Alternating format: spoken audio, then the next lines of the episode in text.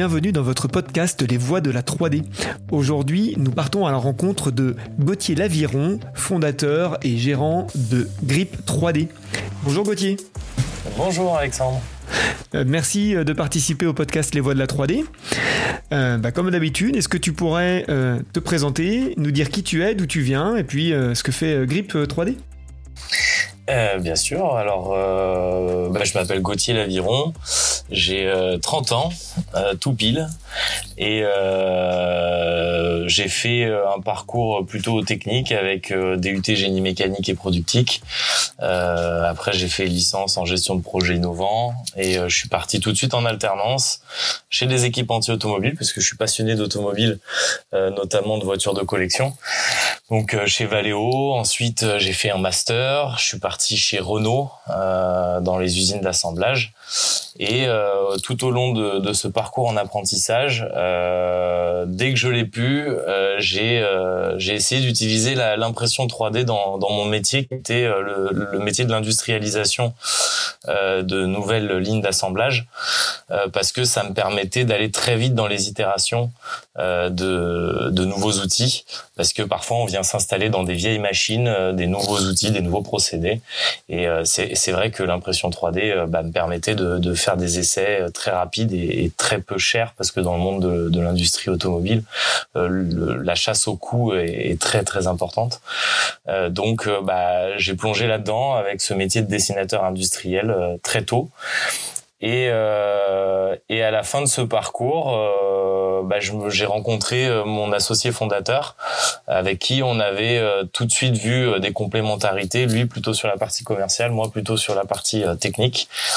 et on s'est dit bah, pourquoi pas mêler ses connaissances et ses compétences en impression 3D et en dessin industriel et euh, cette passion pour la voiture ancienne euh, pour créer euh, bah, en fait une entreprise pour répondre à un vrai besoin qui était la pièce détachée à la base pour la voiture de collection et aujourd'hui finalement on, le fait aussi pour de la voiture très récente. Ouais, et c'est là que naît Grip finalement. Très bien. En quelle année a été fondé Grip? En 2017. 2017, donc ça fait six ans euh, d'existence. Et aujourd'hui, euh, vous en êtes tous Et quelle, quelle est la taille de l'entreprise Ou si tu as quelques éléments que tu peux nous donner pour euh, qu'on voit l'ampleur de ce que vous faites aujourd'hui? Alors aujourd'hui, bah ouais, j'ai quelques éléments. Alors globalement, bah on est on est six euh, dans la société. Alors je suis plus, euh, j'ai plus j'ai plus d'associés. Euh, nos chemins se sont séparés il y a il y a presque deux ans. Euh, mais euh, mais voilà, puisque bah typiquement c'est ce qui peut se passer quand on quand on monte une société. Hein. Parfois les chemins se séparent. Mais globalement, on est six aujourd'hui. Euh, on a 14 machines, deux scanners 3D. on a une vraie unité de production autonome, c'est-à-dire qu'on sous-traite rien, on produit vraiment toutes nos toutes nos références. On a plus de 1800 références de pièces détachées pour voitures. Euh, ça correspond à peu près à 150 euh, modèles de voitures pour 50 marques de voitures différentes. On vend partout dans le monde. On a atteint le dernier continent qu'on n'avait pas encore touché, qui était l'Afrique, euh, il y a deux semaines, avec le Togo. on a une pièce qui est partie au Togo la semaine ah, dernière. Donc c'était assez amusant. Euh, et, ça représente euh, ouais, combien de pièces vous avez euh, fabriquées jusqu'à présent? Tu as une idée? Alors ça, ça représente 6000 6000 commandes euh, et à peu près 3 3 4 pièces par commande. On fait en moyenne aujourd'hui, aujourd'hui on fait à peu près 100 150 pièces par semaine automobile. Euh, mais, mais bon, ça a été très croissant. Donc c'était pas sur les cinq ans, on n'a pas fait ce nombre de pièces là. Les premières années, on faisait pas ça, quoi. Donc euh, voilà. Et c'est en constante augmentation parce qu'aujourd'hui, on travaille beaucoup sur des pièces de voitures récentes. Donc euh, ton parcours est super intéressant parce que euh, tu viens euh, d'un monde industriel, comme tu l'as dit. Euh, j'aimerais qu'on revienne un petit peu sur cette étape parce que ça fait écho avec tout ce qui a été dit au, au préalable et puis ce que l'on dit nous aussi dans notre métier en permanence. On rencontre beaucoup d'industriels et ton expérience chez les équipementiers automobiles où il y a à la fois une, des partie d'industrialisation et de chasse au coût est extrêmement euh, euh, intéressante. Et est-ce que tu as des exemples de choses que tu as faites euh, à ces moments-là, sans révéler de secret évidemment, qui pourraient nous en dire un peu plus? C'est qu'est-ce qu'on fait dans l'industrialisation avec l'impression 3D par exemple? Bah, je vais donner un exemple assez concret chez Renault notamment. Euh, on, à un moment donné dans l'usine, on a toute la partie train roulant avec le moteur, le châssis, qui est fabriqué au rez-de-chaussée de l'usine, et on a toute la partie caisse avec l'intérieur, euh, le, le, la sellerie et le tableau de bord qui est fabriqué au premier étage, qui est assemblé. Et à un moment donné dans l'usine, dans l'atelier de finition, vous avez le châssis qui monte par un ascenseur et qui vient s'assembler avec la caisse tout en avançant. Donc vous avez la ligne qui ne s'arrête jamais d'avancer hein, et vous avez des opérateurs autour de cette ligne qui viennent faire euh, qui, qui viennent faire des vissages. Et au moment de cet assemblage euh, il faut bien positionner les deux. Donc en fait les opérateurs en bas mettent ce qu'on appelle mm, tout simplement des cônes de positionnement en haut des amortisseurs donc il y a quatre amortisseurs sur la voiture tout, tout bêtement et quand la voiture monte de l'ascenseur vous avez ces cônes qui guident les amortisseurs dans la caisse. Ouais, super. Et le problème, c'est que ces cônes, jusqu'à présent, typiquement, ils étaient fabriqués, euh, usinés dans du téflon pour la simple et bonne raison que c'était une matière qui s'usait très peu et comme il y a beaucoup de frottement au moment du guidage, c'était une bonne solution technique euh, qui a été développée par des ingénieurs qui étaient au technocentre. Euh, le problème c'est que nous en usine, à l'atelier, on s'est rendu compte très rapidement que ces cônes en fait on les changeait tous les deux jours parce qu'ils étaient foutus à la poubelle. Euh, tout simplement. et, et pourquoi ça puisque ils étaient si résistants? Eh ben ils étaient foutus à la poubelle parce que euh, manque de formation. Pourquoi? Parce qu'on a beaucoup de turnover dans l'usine, on a beaucoup d'intérimaires et on a beau leur dire que ces cônes-là il faut les réutiliser, en fait c'était jamais fait. Et vous avez beau avoir des formations de folie, le problème c'est qu'il y a un turnover de dingue et donc en fait il y a rien à faire. Ils sont jetés à la poubelle. Donc faire des pièces qui ne s'usent pas n'avait aucun sens. Donc on payait des cônes 800 euros pièce mais qui était jeté tous les jours. Ouais, donc, donc je vous laisse imaginer. Ouais, non, mais là, effectivement, l'idée de les faire euh, en 3D, ça prend son sens d'un point de vue euh, économique. Ah bah, là, il n'y avait pas de débat. C'est-à-dire qu'on imprime des cônes, euh, ça nous a coûté, le coût de revient était peut-être de, de, de 2,50 euros de matière, parce qu'on n'avait pas besoin de les faire dans une matière de folie. Hein. C'est-à-dire que sur chaque voiture, on pouvait même se dire qu'on allait les, les, jeter. typiquement, c'était du, c'était du consommable de base, en fait ces cônes de centrage. Après, il y avait aussi les, les, les petits euh, les petits positionneurs de logo. Euh, vous aviez euh, ça. Typiquement, c'était assez régulier chez Renault. toutes ces pièces en fait de positionnement, d'étalonnage, qui étaient des pièces qui disparaissaient très rapidement des lignes d'assemblage et qu'on faisait en général avec des matériaux très résistants en pensant que ça allait être durable. Et en fait, non. et mais c'est là où justement quand on parle si je te fais raconter ces exemples-là, c'est parce que c'est pas toujours facile à, en donner ou à en avoir et qui soit cohérent par rapport euh, au domaine de chacun. Donc euh, tout ce qui est effectivement positionnement, euh, les guides, les gabarits, bah, l'impression 3D elle est vraiment adaptée. Et tout à fait. C'est des bons exemples et c'est du concret, c'est des choses que tu as vécues, donc c'est vraiment très bien. Et donc bah, on va revenir sur ce qui te concerne le plus. comment t'es venu l'idée de de la pièce détachée automobile? Alors tu nous as raconté ta passion mais voilà, comment à un moment donné on se dit, euh, bah tiens, je vais euh, fabriquer des pièces, redessiner la pièce d'une voiture de, sport euh, pour la faire en 3D Eh ben là, même même combat que tous les collectionneurs. on achète sa, sa première voiture. Moi, j'avais 15 ans quand j'ai acheté ma première voiture de collection. Donc ça peut paraître folie. Hein. Acheter une voiture de collection, ça veut pas forcément s'acheter une voiture à 100 000 euros. Moi, ma première voiture, je l'ai achetée 500 euros dans un champ après mon premier job d'été. Euh, c'était une Golf 1 cabriolet, euh, c'était un poulailler et, euh, et j'étais trop heureux de m'acheter ma première voiture, mais il manquait des pièces. Et euh, j'ai été confronté très rapidement à la vérité du marché, c'est-à-dire que ben on a la voiture, on pense qu'on a acheté le plus cher, et en fait, il nous manque euh, des petits boutons, il nous manque euh, les petites baguettes, il nous manque euh, les petits logos, les petites choses qui sont un peu partout sur la voiture. Et là, vous allez sur Internet et là, le jeu de la spéculation commence. C'est-à-dire, plus c'est rare, plus c'est cher c'est normal, c'est l'offre et la demande. Le problème, c'est que dans l'automobile, euh, quelle que soit l'époque, euh, les voitures, euh, elles sont fabriquées en général sur plusieurs années avec les mêmes moteurs, les mêmes châssis. On change juste les logos, on change les phares, on change des petites choses. Et globalement, c'est ces pièces-là qui coûtent très cher parce que c'est ces pièces-là qui changent très fréquemment. Et malheureusement, ces pièces-là, elles sont très difficiles à trouver parce qu'elles n'ont pas été faites en grande quantité et elles sont pas reproduites. Et elles n'ont pas d'intérêt à être reproduites avec les procédés euh, standards de fabrication pour la simple et bonne raison qu'il n'y a pas suffisamment de demande pour justifier la fabrication de moules. ça, coûterait trop cher.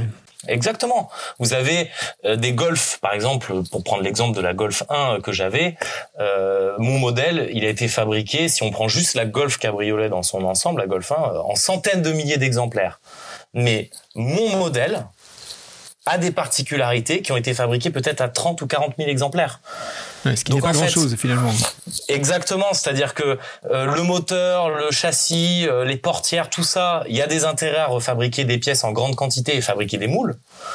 Euh, mais le petit logo GLI, qui lui a été fabriqué que pour une petite série, ben lui, personne va s'amuser à refabriquer un moule parce que ça n'a pas de sens. Il n'y a pas assez de demande. Et là, l'impression 3D se positionne super bien parce que plutôt que d'acheter un logo d'occasion à 300 euros sur eBay, parce qu'il y a des gens qui vont vouloir l'acheter à ce prix-là parce qu'il y a que ça en offre. Mais le truc, il est pourri parce qu'il est passé, il a passé 20 ans au soleil, il est cassé, il est abîmé, vous allez le restaurer parce que vous allez vouloir avoir une pièce nickel. Ben moi, je me suis dit, je vais me le redessiner. Je vais trouver une pièce pourrie je vais la redessiner et en fait après je vais la proposer à tout le monde. Je vais me dire comme ça n'importe qui pourra acheter une pièce neuve. Alors oui, elle sera certainement plus chère que quand elle était neuve au catalogue parce que c'est évident, euh, on la fabrique artisanalement en France. Je dis pas que l'impression 3D c'est pas cher. Je dis juste que ça reste euh, la solution la plus comment dire intelligente en termes de rapport coût quantité euh, par rapport au volume qui, qui sont euh, à vendre de pièces. Donc nous, les pièces qu'on vend sur notre site sont des pièces justement très spécifiques pour des modèles à, à, à, à peu d'exemplaires. quoi. Ouais. Et du coup, quand tu as fait tout ça, euh, tu as commencé à le faire, j'imagine, pour toi-même ou directement tu as eu l'idée de, d'en faire un commerce? Bah en fait avec avec euh, avec mon, mon, associé on avait on avait choisi de tout de suite euh, le proposer. À la base euh, GRIP ça veut dire Get and Reuse Youngtimer Parts. Donc en fait à la base on s'était dit on va proposer une solution de courtage de pièces. Donc les gens nous contactent ils disent je cherche cette pièce là quelle qu'elle soit. Et nous on va chercher la pièce via notre réseau euh, de, de, collectionneurs de, de, de vendeurs de pièces. Et si on la trouve pas eh ben on va essayer de la refabriquer et du coup, en fait, ça a commencé comme ça. Donc, on a acheté notre première imprimante suite à un concours d'entrepreneuriat qu'on avait gagné, qui était une petite raise. Hein. Euh. Oui, c'est une très bonne machine. Et, euh, et, en fait, très rapidement, on s'est rendu compte que toutes les pièces qu'on nous demandait, on les refabriquait. Parce que en général, les gens, quand ils en arrivent à contacter une entreprise pour chercher à leur place, c'est qu'ils ont déjà cherché partout. Donc en fait, toutes les pièces, on n'en trouvait pas, on devait les refabriquer. et donc finalement, naturellement, vous avez euh, arrêté vous aussi euh, de faire les recherches pour vous concentrer uniquement sur le design et la production des pièces. Voilà. Alors spontanément, on cherchait quand même un petit peu parce que ça nous permettait aussi de voir si on sortait pas à des problèmes de propriété intellectuelle. Euh, parce que mine de rien, il faut pas reproduire quelque chose qui est encore euh, disponible par les constructeurs. Mais en général, euh, la recherche était très rapidement faite. Donc on le fait toujours, hein, le, fait de rechercher, mais on le fait à titre indicatif, quoi. super. Et dans toutes euh, les, productions de pièces que, que vous faites, euh, bah, quels moyens vous utilisez pour euh, concevoir les pièces? Tu as parlé de scan 3D, j'imagine que vous avez des concepteurs. Comment vous faites pour... Bah, voilà, moi je te demande une pièce de mon tableau de bord de voiture, comment tu vas t'y prendre? Aujourd'hui, bah, c'est assez simple. Hein. Le client nous envoie euh, sa pièce d'origine. Bon, typiquement, euh, ça, c'est une pièce d'origine. Hein. C'est un, un puits d'injecteur de Mercedes. Il nous envoie sa pièce d'origine, cassée, déformée. Euh, si on peut, on va privilégier le dessin tout simplement parce que euh, une pièce d'origine en général elle est déformée, elle est cassée et que euh, bah le scan 3D malheureusement il répare pas les pièces, c'est pas magique. Euh, beaucoup de gens pensent qu'on pose la pièce dans une machine et puis euh, ça tourne, ça fait ça, fait de la magie et puis la pièce ressort dans une autre boîte et, et elle est fabriquée. Malheureusement c'est pas aussi simple. On, on aimerait bien hein, que ça se passe comme ça mais mais c'est pas le cas. non en fait aujourd'hui le scan 3D nous on s'en sert pour aller chercher des formes qui sont impossible à mesurer. Donc je vais donner l'exemple de, par exemple, une coque de rétroviseur, euh, un, un cage de pare-choc qui doit suivre le galbe du pare-choc. Euh, du coup, on va, on va scanner en fait la face qui est difficile à modéliser pour récupérer en fait des courbes. Et ces courbes-là, en fait, nous servent à faire ce qu'on appelle un calque pour redessiner la pièce. Donc en fait, on s'en sert de courbes projetées je veux pas parler trop technique, mais globalement, c'est comme si on se projetait une image sur l'ordinateur et après on redessine par-dessus. C'est comme un calque finalement, mais on redessine systématiquement par-dessus. C'est un excellent exemple de rétroconception. Exactement. Tout Exactement ça. Alors, c'est de la rétroconception. Le, podcast a vocation à des gens qui s'intéressent vraiment à la 3D, donc n'aie pas peur d'utiliser des termes techniques. Euh, on n'a pas encore un audimat euh, de, de, néophyte. voilà, je voilà c'est vraiment ça l'idée, c'est vraiment faire, euh, faire comprendre aux gens le l'usage du scan 3D n'est pas une finalité, enfin, en tout cas dans notre métier. C'est-à-dire qu'on ferait de la sculpture globalement. pour reproduire une sculpture, le scan 3D a tout son sens parce que globalement, on peut très facilement, je pense, à partir d'une sculpture, typiquement directement imprimé. C'est très régulier qu'on le fasse hein, pour, certains artistes. Euh, il y a très peu de retopo ou de, reconception à faire. Mais globalement, dans notre métier technique où la pièce globalement euh, nécessite d'être assez précise, en général, il faut repasser par une phase de reconception. Euh. Et comment tu t'y prends lorsque tu n'as pas la pièce? La pièce, elle est cassée, euh, je l'ai perdue. J'ai perdu mon capot de ma coque de rétroviseur, pour reprendre ton exemple. Euh, j'ai éventuellement celui de gauche, hein, mais moi, je, celui de droite, il y a une certaine symétrie. Mais comment tu fais dans ces cas-là? Alors, bah, typiquement, quand il y a une symétrie, on fait une symétrie. Donc là, on demande à la personne de nous envoyer la pièce de gauche et nous, on fera un miroir, on aura la pièce de droite. C'est très simple. Quand on n'a vraiment rien, euh, là, on fait appel à la gentillesse des clubs euh, ou des associations de collectionneurs, dont on est membre de énormément de clubs. On est d'ailleurs répertorié à la FFE, donc c'est la Fédération française des véhicules d'époque, comme professionnel adhérent. Et donc nous, ça nous permet de d'avoir les contacts et les coordonnées de beaucoup d'autres professionnels spécialisés dans certaines marques et modèles. Donc quand on a un client qui nous fait une demande et qu'il a vraiment pas la pièce d'origine, on essaye de trouver la pièce d'origine auprès d'autres collectionneurs pour pouvoir avoir euh, un modèle. Finalement, ça a dû être un travail euh, titanesque de faire toute la base de données que tu as déjà, puisque finalement, eh ben, il fallait euh, à chaque fois avoir les pièces. Aujourd'hui, avec un catalogue de 1000, plus de 1500 pièces, eh bien, j'imagine qu'on arrive à trouver beaucoup de références directement dispo en ligne, puisqu'une fois que tu l'as, que tu l'as fait une fois, ben, ben, j'imagine qu'elle est dispo pour les autres. Mais à chaque fois qu'il y a une nouvelle demande qui est inconnue, euh, et pour en arriver là, c'était le cas, ça a dû travailler un travail incroyable, quoi. C'est ça. Alors bah, aujourd'hui, je dessine plus, euh, quasiment plus, euh, mais euh, mais globalement, avant, ouais, je, passais mon temps à dessiner. aujourd'hui, on, on, sort à peu près cinq nouvelles pièces par semaine, donc c'est déjà pas mal et environ 3 à 4 gros projets. Donc quand je dis gros projets, c'est vraiment des pièces à forte valeur ajoutée, donc des optiques, euh, des pièces qui nécessitent beaucoup de travail de, de prototypage et compagnie. Parce qu'il y a des pièces, on les sort ce qu'on appelle en one shot, typiquement un puits d'injecteur. Euh, globalement, c'est très très géométrique. On dessine, on peut la mettre tout de suite au catalogue. On n'a pas besoin de faire 150 essais différents pour la valider. Euh, mais globalement, ouais, c'est beaucoup beaucoup de travail. Mais ce qui est vraiment très très cool dans notre métier, c'est que notre entreprise, elle tient dans 200 mètres carrés. Euh, on n'a pas d'entrepôt, on n'a pas de stockage. Moi, je garde aucune pièce d'origine. Euh, on a réussi à, à, rendre notre process extrêmement répétable euh, en, euh, en gérant nos environnements, en gérant notre process. On a mis, on a vraiment industrialisé le process. Ça, ça vient du, du métier de l'automobile qui est, qui est assez présent dans mon âme. Mais globalement, euh, aujourd'hui, quand on a fini une pièce, on renvoie la pièce d'origine au client, on l'a validée et derrière, on est sûr de la reproduire tout le temps de la même manière. Et du coup, bah, on stocke rien, quoi. Donc, ah, c'est, euh, très très bien. Vous avez tout à fait top. Quand on voit des, des, boîtes qui nous disent, mais, mais où sont vos, vos stocks? Mais quel stock? Non mais justement, ça c'est c'est l'un des, des, intérêts de l'impression 3D, c'est de ne pas en avoir, puisque la réponse euh, de grippe au marché, c'est euh, à celle du fabricant qui n'a plus le stock. Donc euh, l'idée, elle est là. Toi, ton stock, c'est de la matière première que tu transformes en une pièce finie pour le client. C'est ça. Et quelle technologie vous utilisez aujourd'hui chez Grip d'impression 3D Nous, on a de la FDM et de la DLP. Donc euh, dépôt de fil et résine. Euh, alors aujourd'hui, pourquoi on a choisi ces, ces, ces deux technologies-là? Euh, Parce qu'elles sont très complémentaires. Euh, elles arrivent à nous obtenir des pièces qui sont euh, entre guillemets en coût de production très faible, euh, parce que nous on apporte beaucoup de valeur en post-production. Euh, une pièce imprimée en 3D, vous la montez pas dans une voiture sortie de machine. Personne ne veut de ça.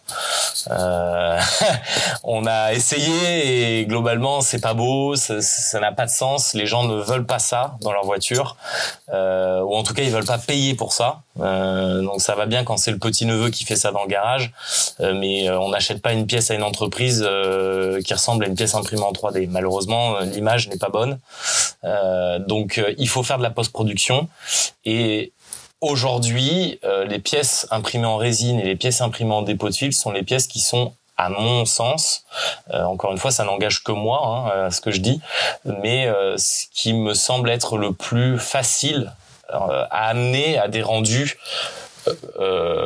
comparables à de la pièce d'origine dans l'automobile.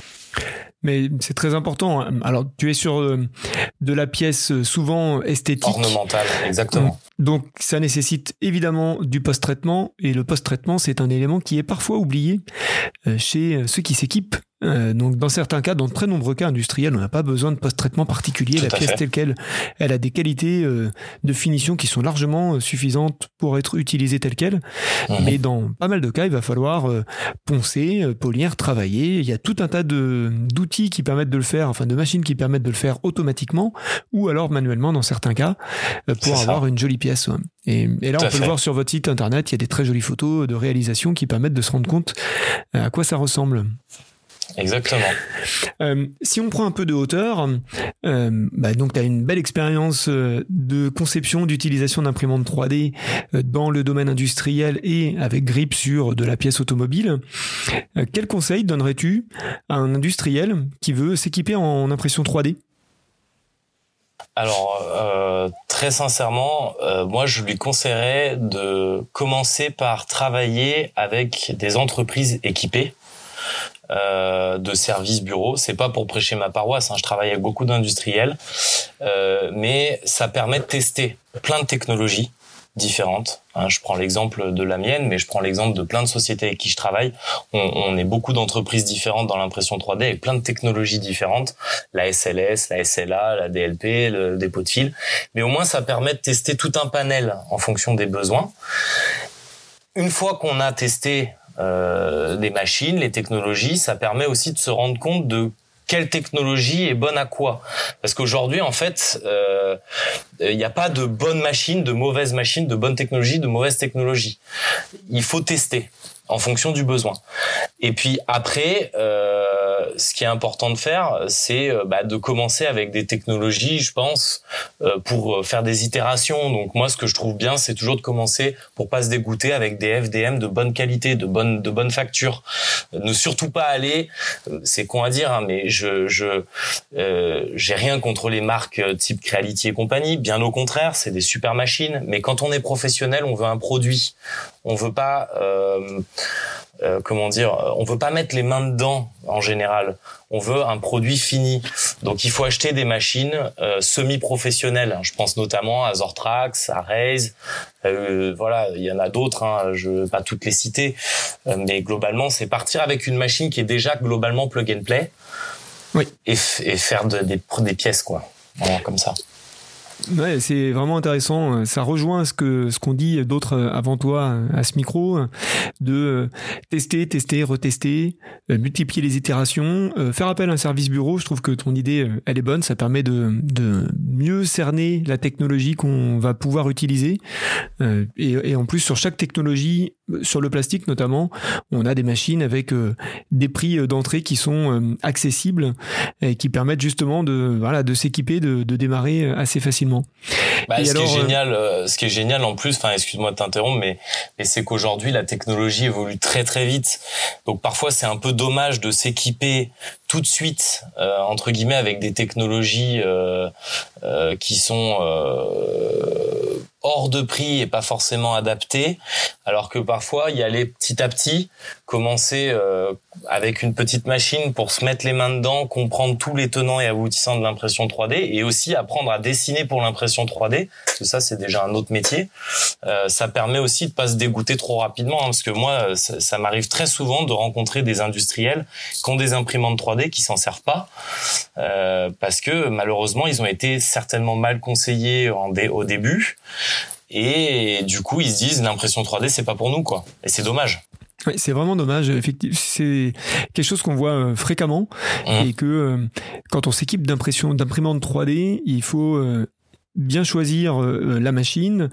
Euh, faut aussi que l'industriel y mette les moyens. Donc Ouais. les moyens, c'est pas forcément de l'argent, mais c'est au moins du temps, dégager du temps aux personnes qui vont utiliser euh, les imprimantes 3D pour euh, ben voilà, se faire former, euh, bien utiliser, euh, entre guillemets jouer avec, c'est-à-dire euh, multiplier les itérations, multiplier les pièces.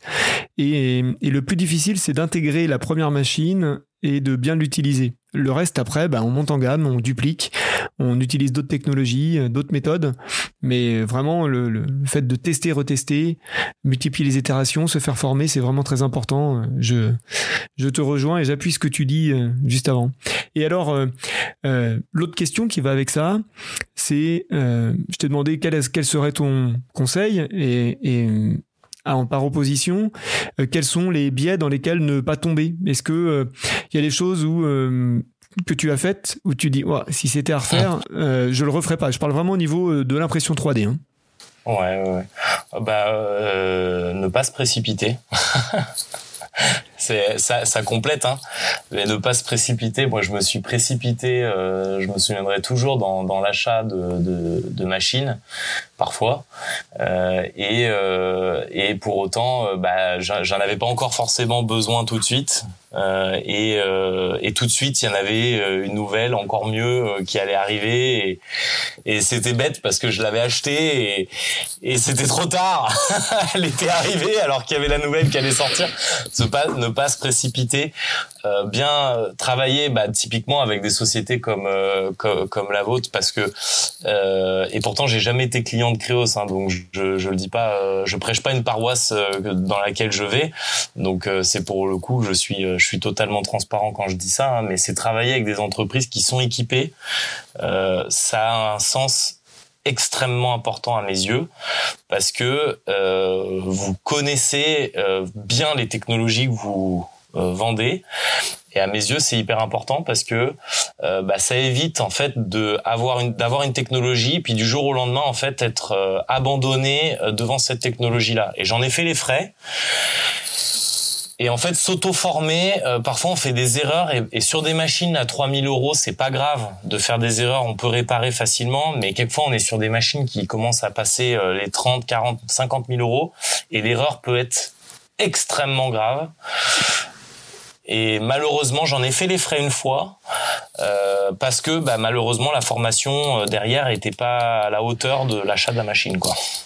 Ouais, Donc, ça, on, y reviendra euh, un- une autre fois, un peu plus tard, euh, sur un. J'ai d'autres invités en tête qui sont distributeurs, euh, et on pourra parler de- du rôle du distributeur, du distributeur conseil en impression Mhm. 3D, puisque voilà, tu as cité mon entreprise que je ne cite pas à l'antenne habituellement, mais bah, notre rôle. J'ai pas donné le nom. euh, si si, tu, tu- tu as cité Créos. Ah, mince. je t'en remercie. Hein. Mais, euh, mais justement, le, voilà, ce podcast, l'idée c'est d'avoir de la neutralité pour interroger euh, les gens, même avec qui je ne travaille pas, et de. Mais j'ai précisé que partager- j'étais pas client. Exactement. Il n'y a aucun souci. Et le, le but c'est de partager euh, le, le message au plus grand nombre de ce que l'on peut faire avec l'impression 3D, comment l'utiliser, les bonnes pratiques, les choses dans lesquelles ne pas tomber. Et là, tu nous as donné de, de très bons cas euh, d'application, des super exemples. Euh, pour, euh, pour finir, tu as déjà donné beaucoup de conseils, mais est-ce que tu aurais un, un, mot, un mot de la fin, un conseil particulier à donner à, à, à toute la communauté euh, 3D euh, qui, qui nous écoute? Oui, faire confiance à la 3D.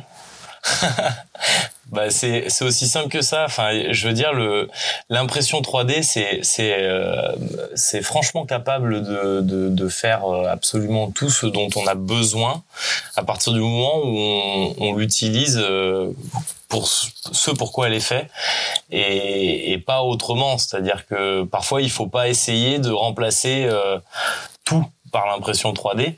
Il faut juste, euh, à mes yeux, l'utiliser euh, avec du sens, euh, concevoir pour l'impression 3D. Typiquement, dans mon métier, moi, je redessine pas les pièces bêtement telles qu'elles sont. Euh, quand je reconçois une pièce, on en, on a pas trop parlé, hein, mais mais je vais pas la redessiner à l'identique de comme elle m'est donnée. Je vais garder l'aspect esthétique de la pièce, mais dès sa conception, je sais exactement la machine qui va la fabriquer, et en fonction de ça, je vais la dessiner par rapport à cette machine, par rapport à la matière. Et ça, c'est hyper important. C'est c'est c'est designé pour la fabrication c'est pas designé pour le coup parce qu'en fait on sait déjà que la pièce elle, est, elle, elle va être dessinée pour le coup vu qu'on la fabrique en 3D globalement, mais c'est designé pour la fabrication et ça c'est hyper hyper important parce que le dépôt de fil, ça a des problématiques, ça a des avantages, ça a des problématiques. Le, le la résine c'est pareil, le fritage c'est pareil, toutes les technologies ont leurs avantages et leurs inconvénients. C'est comme l'injection, c'est comme l'usinage, c'est comme tous les procédés euh, qu'on qu'on a aujourd'hui de fabrication quel qu'il soit. Il faut pas se dire l'impression 3D, je l'entends souvent hein, quand je vais euh, moi j'ai arrêté d'amener des imprimantes 3D en fait sur des salons, tout simplement parce que euh, j'étais tout le temps en face de personnes qui me disaient l'impression 3D c'est de la merde, pour rester poli, parce que ils avaient euh, connu justement euh, le gars qui leur avait fait une, une pièce imprimée. je j'ai rien contre le PLA, le PLA est une super matière pour certaines applications, mais c'est pas une matière faite pour faire des pièces qui sont dans une voiture qui reste à 60 degrés en plein soleil à l'intérieur c'est clairement pas adapté. Et eh ben typiquement, évidemment, si on leur a fait des pièces en PLA pour leur voiture, ça n'est pas adapté. Et du coup, forcément, les gens ils voient une imprimante 3D, ils disent "Oh non, mais l'impression 3D, je veux pas en entendre parler, c'est de la merde." Non, c'est pas vrai. Il faut laisser sa chance à l'impression 3D, mais quand on laisse sa chance à l'impression 3D, il faut le faire intelligemment. Voilà. Désolé, le mot de la fin était plus une. Ah non, non, mais c'était une, c'était une super relance. On pourrait y passer des, heures, hein, mais tu as redit encore des choses, encore une fois, des choses extrêmement pertinentes. J'ai beaucoup aimé le, le design, euh, enfin, le DFM, le design for additive manufacturing. Mais tu as parlé de design pour la 3D, mais tu as même été plus loin en disant euh, design pour euh, l'imprimante 3D, XY, celle que l'on veut utiliser. parce que on est d'accord que, en fonction de la technologie qu'on va utiliser, c'est même pas tout à fait les mêmes règles de conception, les mêmes règles de design. Et quand tu euh, nous dis que tu viens déjà réfléchir à quelle imprimante va imprimer la pièce, et donc tu fais ta conception en fonction, ben voilà, c'est déjà qu'on est à un niveau d'expertise très avancé, mais c'est des choses à avoir en tête pour bien y arriver. Et et, l'autre point que je veux souligner, moi aussi je fais un, mot de la fin encore plus long que le tien, mais c'est euh, que euh, tu as dit quelque chose sur le scanner 3D euh, tout à l'heure. Le scanner 3D ne répare pas les pièces. Effectivement, il vient juste euh, reproduire à l'écran la pièce exactement comme elle est, avec ses défauts, avec son usure. Eh ben, l'imprimante 3D n'est pas magique non plus. Elle va faire que produire la pièce qu'on a dessinée à l'écran. Et si on a mal dessiné, eh bien, euh, on aura une mauvaise pièce. Une mauvaise pièce. Hein. Shit in, shit out. Clairement. Merci beaucoup Gauthier pour euh, ta participation, euh, ta bonne humeur et ton sourire. Avec plaisir, euh, merci à toi. On aura peut-être l'occasion bah, plus tard, dans une prochaine saison, de, de, revenir vers toi parce que le sujet est extrêmement intéressant et puis on aurait pu en parler pendant des heures. Carrément, avec plaisir. À bientôt. À bientôt.